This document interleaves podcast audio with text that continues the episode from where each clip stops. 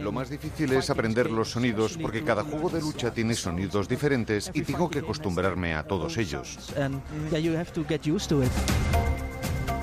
Se llama Sven, es holandés y este fin de semana participaba en Madrid en el último Sonic Boom, es uno de los torneos de videojuegos de lucha de referencia.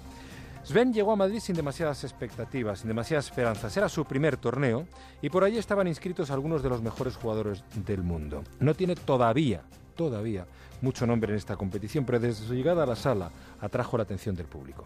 Dos miembros de la organización le acompañaron a la mesa donde competía y le ayudaron a conectar su mando y su ordenador, porque Sven es ciego.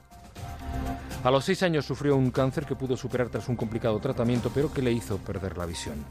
Una de sus mayores penas era que ya no podría volver a jugar con su ordenador a aquellos videojuegos que tanto le gustaban.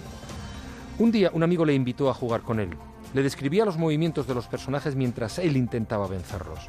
Y allí empezó su nuevo reto. Comenzó a probar y entrenar con distintos juegos y en muy poco tiempo consiguió hacerse con ellos, guiándose únicamente por el sonido y los efectos especiales de cada juego. Sven es capaz de averiguar a qué lado está su contrincante y qué tipo de ataque utiliza para esquivarlo y atacar a su vez. En el torneo del sábado, su primer torneo, Sven logró ganar una partida al mejor de tres.